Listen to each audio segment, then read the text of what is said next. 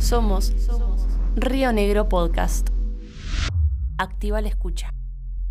Este podcast es auspiciado por el gobierno de Río Negro. Lo más complejo de la época era el silenciamiento. La mujer que tenía, que no quería ser madre, y nosotros siempre lo repetíamos con los médicos, no es, que no, no es que quiera abortar, lo que no quiere es ser madre, otra vez generalmente, entraba en un pasillo oscuro y lo que nosotras queríamos era un camino iluminado.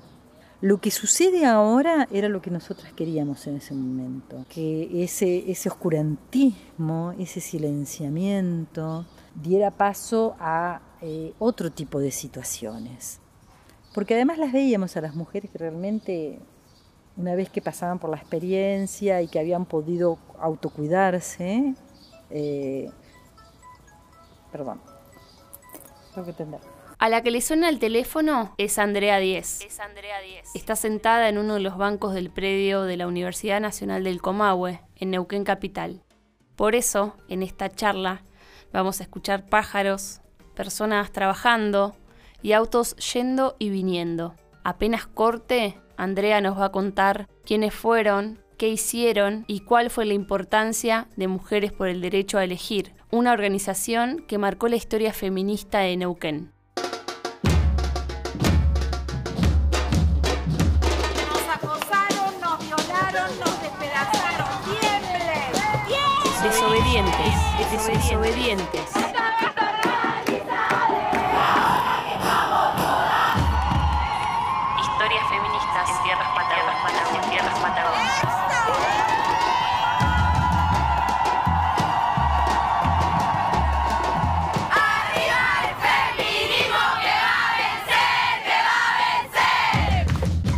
Mujeres por el Derecho a Elegir surgió a principios de los años 90. Era una organización no gubernamental, feminista, que difundía, promovía y defendía los derechos humanos de las mujeres. El nombre, Mujeres por el Derecho a Elegir, estaba emparentado con el de Católicas por el Derecho a Decidir, una organización que aboga por los derechos sexuales y reproductivos de mujeres y jóvenes, por la legalización del aborto, la equidad de género desde una perspectiva religiosa y feminista. que Safina Newbery, teóloga feminista que supo integrar católicas por el derecho a decidir, fue una de mis mentoras junto con Zulema Palma. En los años 90 yo las conozco a, a ellas en un encuentro nacional de mujeres y ellas son las que un poco me, me- me sugieren a mí cuando yo voy a este encuentro nacional de mujeres en Mar del Plata, en el año 91 si mal no recuerdo. Cuando vos vuelvas a Neuquén, hace tu propia organización. Es ahí cuando yo vuelvo a Neuquén con la consigna de la Comisión por el Derecho al Aborto, que era anticonceptivos para no abortar, aborto legal para no morir. En aquella época, en los años 90, ya había muchas organizaciones feministas, no solo acá en la Argentina, sino también en América Latina. Pero escuchen qué interesante lo que cuenta Andrea de aquellos años y de cómo era valorado el tema aborto dentro de los feminismos. El derecho al aborto era el lugar oscuro del feminismo todavía en esa época. No era parte nodular ni parte central de los reclamos feministas. Y no era una situación tampoco que era exclusiva de Argentina, sino de que, estoy tratando de acordarme qué año fue que yo voy al encuentro feminista latinoamericano y del Caribe del Salvador, habría que buscar el año 93, creo que fue el año 93, donde se había dado exactamente la misma discusión. Sí, lo confirmamos. Como dice Andrea, el encuentro feminista de América Latina y el Caribe en El Salvador fue en el año 1993. cómo el derecho al aborto entraba por la puerta trasera del feminismo. ¿no? Así que son las situaciones que, que aparecen siempre cuando se producen rupturas. ¿no? El gran tema de la autonomía reproductiva y el gran tema de quitarle monstruosidad a las mujeres que abortábamos. Y para plantarte como eh, mujer que, em, que aborta ante un sistema de salud, ante las legislaciones, había que hacer un recorrido que era muy interesante y había que plantarse delante de muchos actores y actoras, y una de ellas era el feminismo también. Entonces, Andrea vuelve del Encuentro Nacional de Mujeres de Mar del Plata de 1991 y empieza a buscar amigas, compañeras que quieran sumarse a Mujeres por el Derecho a Elegir. Y arman la primera actividad acá en Neuquén Capital a favor del derecho al aborto. Yo defendía el, aborto legal de una manera también muy dogmática y muy, eh, em, ¿cómo decirlo?, muy emotivamente hablando. Eh, entonces encuentro en una médica que era Zulema Palma, una médica feminista, y en una mujer como Safina Niober, una teóloga, alguien que además venía de la religión feminista, eh, lo que se necesitaba para dar cabida a una actividad de este tipo. Les escribo, en ese momento escribíamos cartas, escuchate esta que es mundial, fax y cartas, es, genial. Y ellas dicen, sí, nosotras vamos a Neuquén. Y ellas vienen por su propio, eh, con el apoyo de las organizaciones que trabajaban en, Capital Federal, pero también por su cuenta y organizamos esta actividad. Y fue la primera actividad por el derecho al aborto legal en Neuquén. Y vino gente, fue en el auditorio del diario Río Negro, eh, que además fue el único que nos dio un lugar, porque poníamos, queríamos hacer las actividades, las primeras jornadas sobre salud sexual y reproductiva, le pusimos ese nombre un poco fantasmagórico, pero y abajo decía anticonceptivos para no abortar, aborto legal para no morir. Así que estaba clarísimamente enfocado hacia eso. Eh, y ellas vinieron y dieron sus charlas, y vino toda la gente de la iglesia, vino toda la gente de la catedral a darnos eh, batalla absolutamente eh, en esa época no había medias tintas, así como eh, estoy hablando de esta emocionalidad que yo tenía eh, para referirme a la necesidad de legalizar el aborto, em, los sectores reaccionarios, los sectores fundamentalistas, directamente se levantaban y te gritaban asesina.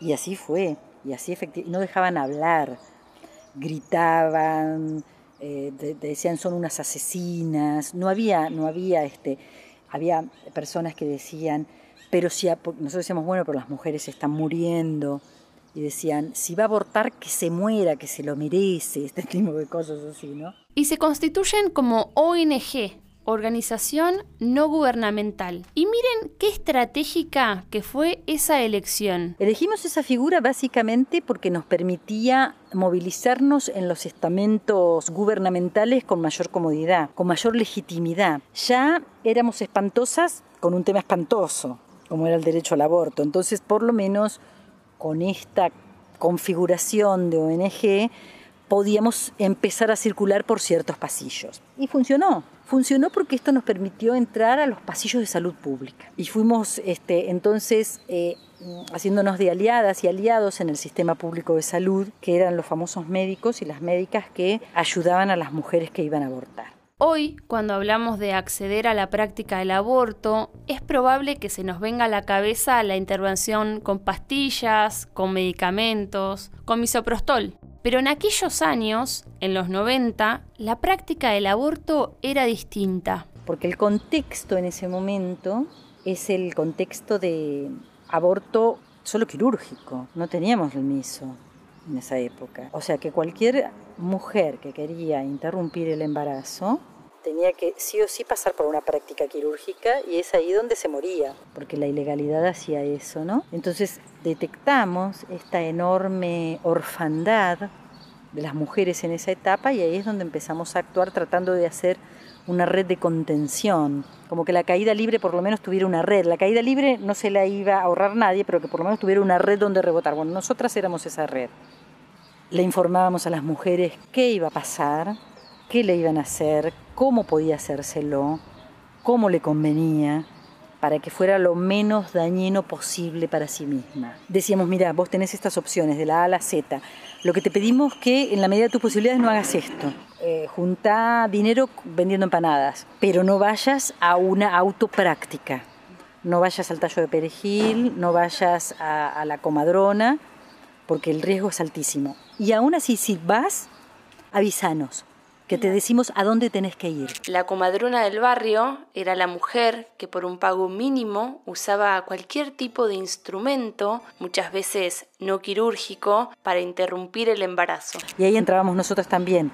Es decir, si, si, si, aún así en tu desesperación vas a hacer esto, avísanos y si, y si no nos puedes avisar, tenés que ir al hospital dentro de las 24 horas y hablar con tal médico con tal médica, para que eh, no fuera revictimizada, que este era el, el, gran otro problema que teníamos, ¿no? El maltrato hospitalario era dramático en esa época, era dramático. Tenían reuniones con las mujeres que querían acceder a la práctica del aborto. Primero tenían encuentros a demanda, Generalmente los hacían de forma individual, porque muchas mujeres querían privacidad, pero también lograron hacer reuniones en grupo. Teníamos esta visión política de que si nos uníamos todas las mujeres que habíamos abortado, éramos un movimiento enorme porque era una gran cantidad de mujeres. Éramos un grupo de autoayuda para mujeres que abortaron.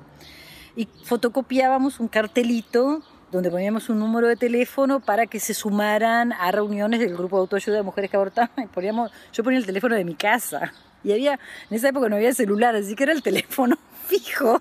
Que bueno, cuando yo estaba en mi casa lo atendía y alguien, y eso sirvió, era, eh, ahí era donde llamaban, a mi casa era donde llamaban las mujeres que decían, sí, porque vi eso, pero en realidad eh, yo no aborté, sino que estoy por abortar. Entonces ahí era donde también esto sirvió mucho y los pegábamos en el hospital, me acuerdo. Y en Aten, en los gremios. Los gremios nos daban la pizarra.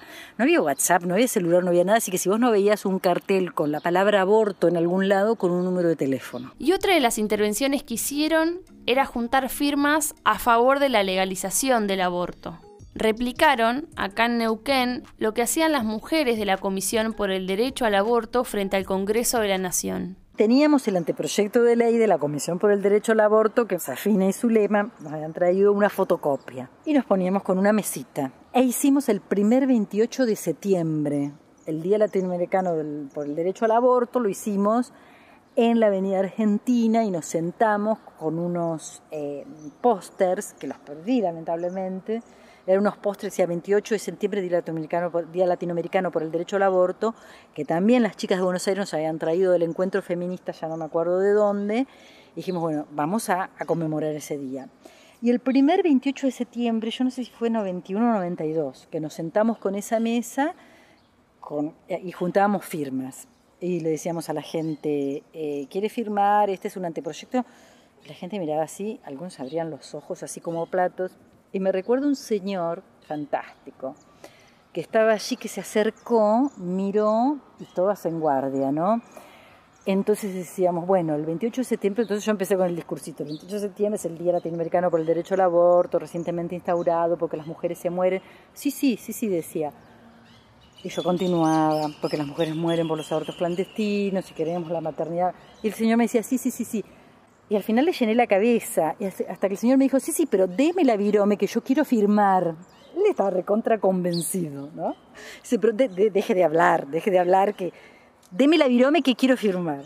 Entonces, estas actividades nos enseñaron la doble moral que existía, la enorme cantidad de adhesión privada que había a la legalización del aborto, la enorme experiencia que había sobre aborto clandestino en todas las capas sociales, pero que no había un discurso público alrededor de eso. Neuquén Capital fue sede de dos encuentros nacionales de mujeres, el primero fue en 1992, la séptima edición, y el segundo en 2008, la vigésima tercera edición. Según lo que investigaron Paula Lorenzo y Amanda Alma, el encuentro de 1992 inauguró algunos aspectos que después se incorporaron como práctica cotidiana. En este encuentro cuentan que se realizó la primera movilización, una acción que después se incorporó como actividad de cierre de los talleres en todos los demás encuentros. También fue la primera vez que la comisión organizadora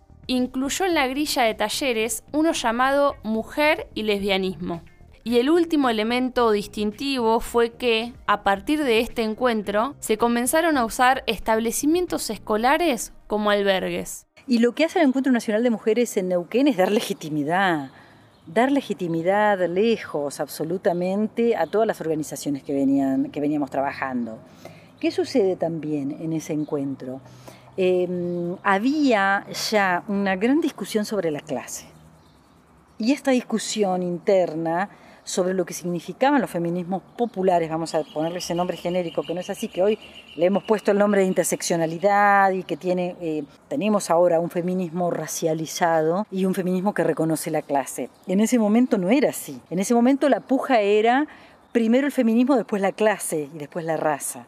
Y esto era claramente una posición que, em, a mi entender, era, era, equivocada. Y seguramente yo también la abracé en ese momento, ¿no?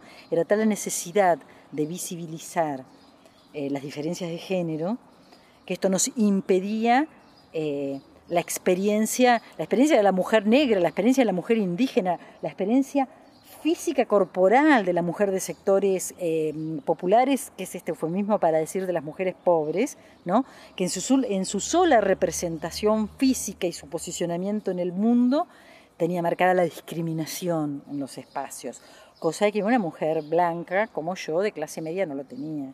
Neuquén fue una de las primeras provincias en sancionar una ley sobre salud sexual y reproductiva.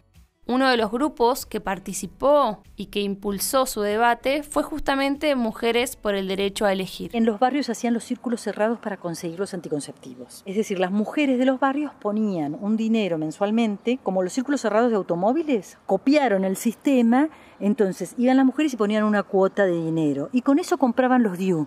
Y con ellos trabajábamos muy bien, tratando de conseguir los anticonceptivos compraban los dispositivos intrauterinos y hacían un sorteo. De las 10, 20 mujeres que en ese círculo cerrado habían puesto el dinero, a una le tocaba la colocación del DIU ese mes. Entonces ahí también hicimos anclaje con ellos, con un nivel, digamos, de operadores de la salud, tuvimos muy buena recepción en este tema. Y ahí vimos la necesidad de una ley.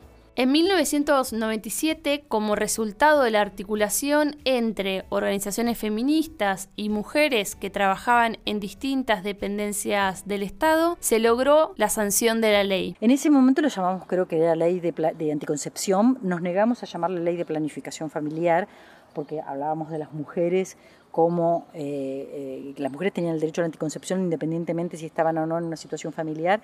Eso nos llevó a feroces discusiones porque había una visión muy tercermundista. La anticoncepción o la autonomía sexual y reproductiva ya era algo que había que tomarlo con pinzas.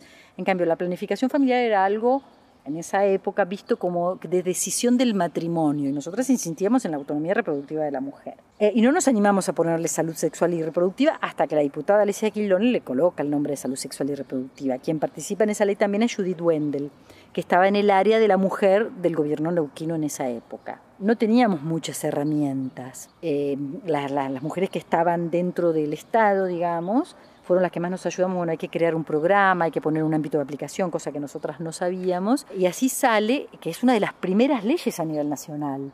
Y es ahí donde incluso eh, la Comisión por el Derecho al Aborto y otras organizaciones de Capital Federal se notifican de que las provincias eran una entrada. Y hoy nos parece un poco lejano, pero en aquel momento había médicos que cuando las mujeres les pedían anticonceptivos, contestaban cosas como estas. En consultorio, en consultorio en esa época, vos te, te, encontrabas uno detrás de otro con médicos que te decían, está prohibido, yo no te voy a poder hacer una receta de anticonceptivo, utiliza el método natural. Esto que parece antidiluviano, que parece este, de la época de las cavernas, era 1995. Quien podía conseguir una receta de un método anticonceptivo se lo compraba en la farmacia y se lo pagaba, pero estaba lleno de médicos que no querían, ni en el sistema público ni en el sistema privado, otorgar una receta para un anticonceptivo. Y después estaban aquellas mujeres que claramente no se lo podían comprar, por eso lo de los, los círculos cerrados fue una idea fantástica. En ese momento se acerca Ruth y dice, el Instituto de Seguridad Social, después que sanciona la ley, no está cumpliendo, yo doy mi nombre para que hagamos un amparo. Cuando habla de Ruth, se está refiriendo a Ruth Subrigen, una activista feminista de acá de Neuquén, integrante y fundadora de la revuelta. En ese momento hay una organización de Buenos Aires, que ya no me estoy acordando el nombre de nuevo, pero ya me voy a no, me acuerdo si era la Asociación por los Derechos Civiles, estoy casi segura, pero no, no me acuerdo si, bueno, hacemos casos colectivos de amparo.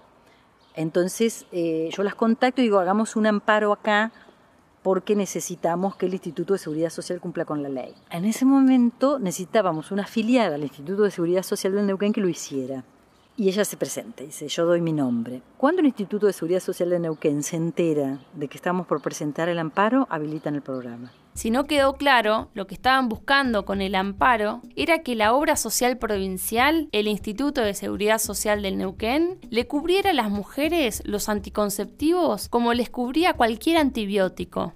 Buscaban entonces, mediante este amparo, que se cumpla la ley, cuando Andrea decidió irse a vivir a Guatemala por el año 2000, la organización se iluyó, pero los conocimientos, los debates públicos quedaron instalados. Hoy Andrea volvió a vivir por la zona. Ahora sigue sentada ahí en uno de los bancos del playón de la UNCO. Está emocionada, piensa en su propia historia y también en la de su hija, e intenta responder ¿Qué le pasó cuando el Congreso de la Nación, en diciembre del año 2020, aprobó la ley de interrupción voluntaria del embarazo? Esa noche lloré, esa madrugada lloré, mandé un mensaje a Ruth, mandé un mensaje a Zulema, Safina ya no está, ya era una mujer grande en su época, mandé un mensaje a muchas mujeres que habían estado, sentí que había valido la pena todo. Tuve un sentimiento de, de enorme gratitud hacia eh, hacia, esta idea de hacer historia y un sentimiento de enorme gratitud a, las hijas eh, que, en esto salieron a poner el cuerpo de esta manera, ¿no? Salieron a poner el cuerpo de una manera tan vívida, porque en definitiva creo que la presencia de estas hijas en la calle con sus cuerpos y con sus pañuelos era la representación de la vida, de la vida que siempre hemos defendido las feministas. Mi generación tuvo mucho sufrimiento en relación al aborto clandestino. Sentir que nuestras hijas y sus hijas no van a vivir ese sufrimiento es un enorme alivio, es como que le da, un sentido a nuestro paso. Mi nombre es Emiliana Cortona y con Juan Pablo Rodríguez creamos Desobedientes, historias feministas en tierras patagónicas. Este podcast fue auspiciado por el gobierno de Río Negro. Recién escuchaste un podcast de Río Negro Radio.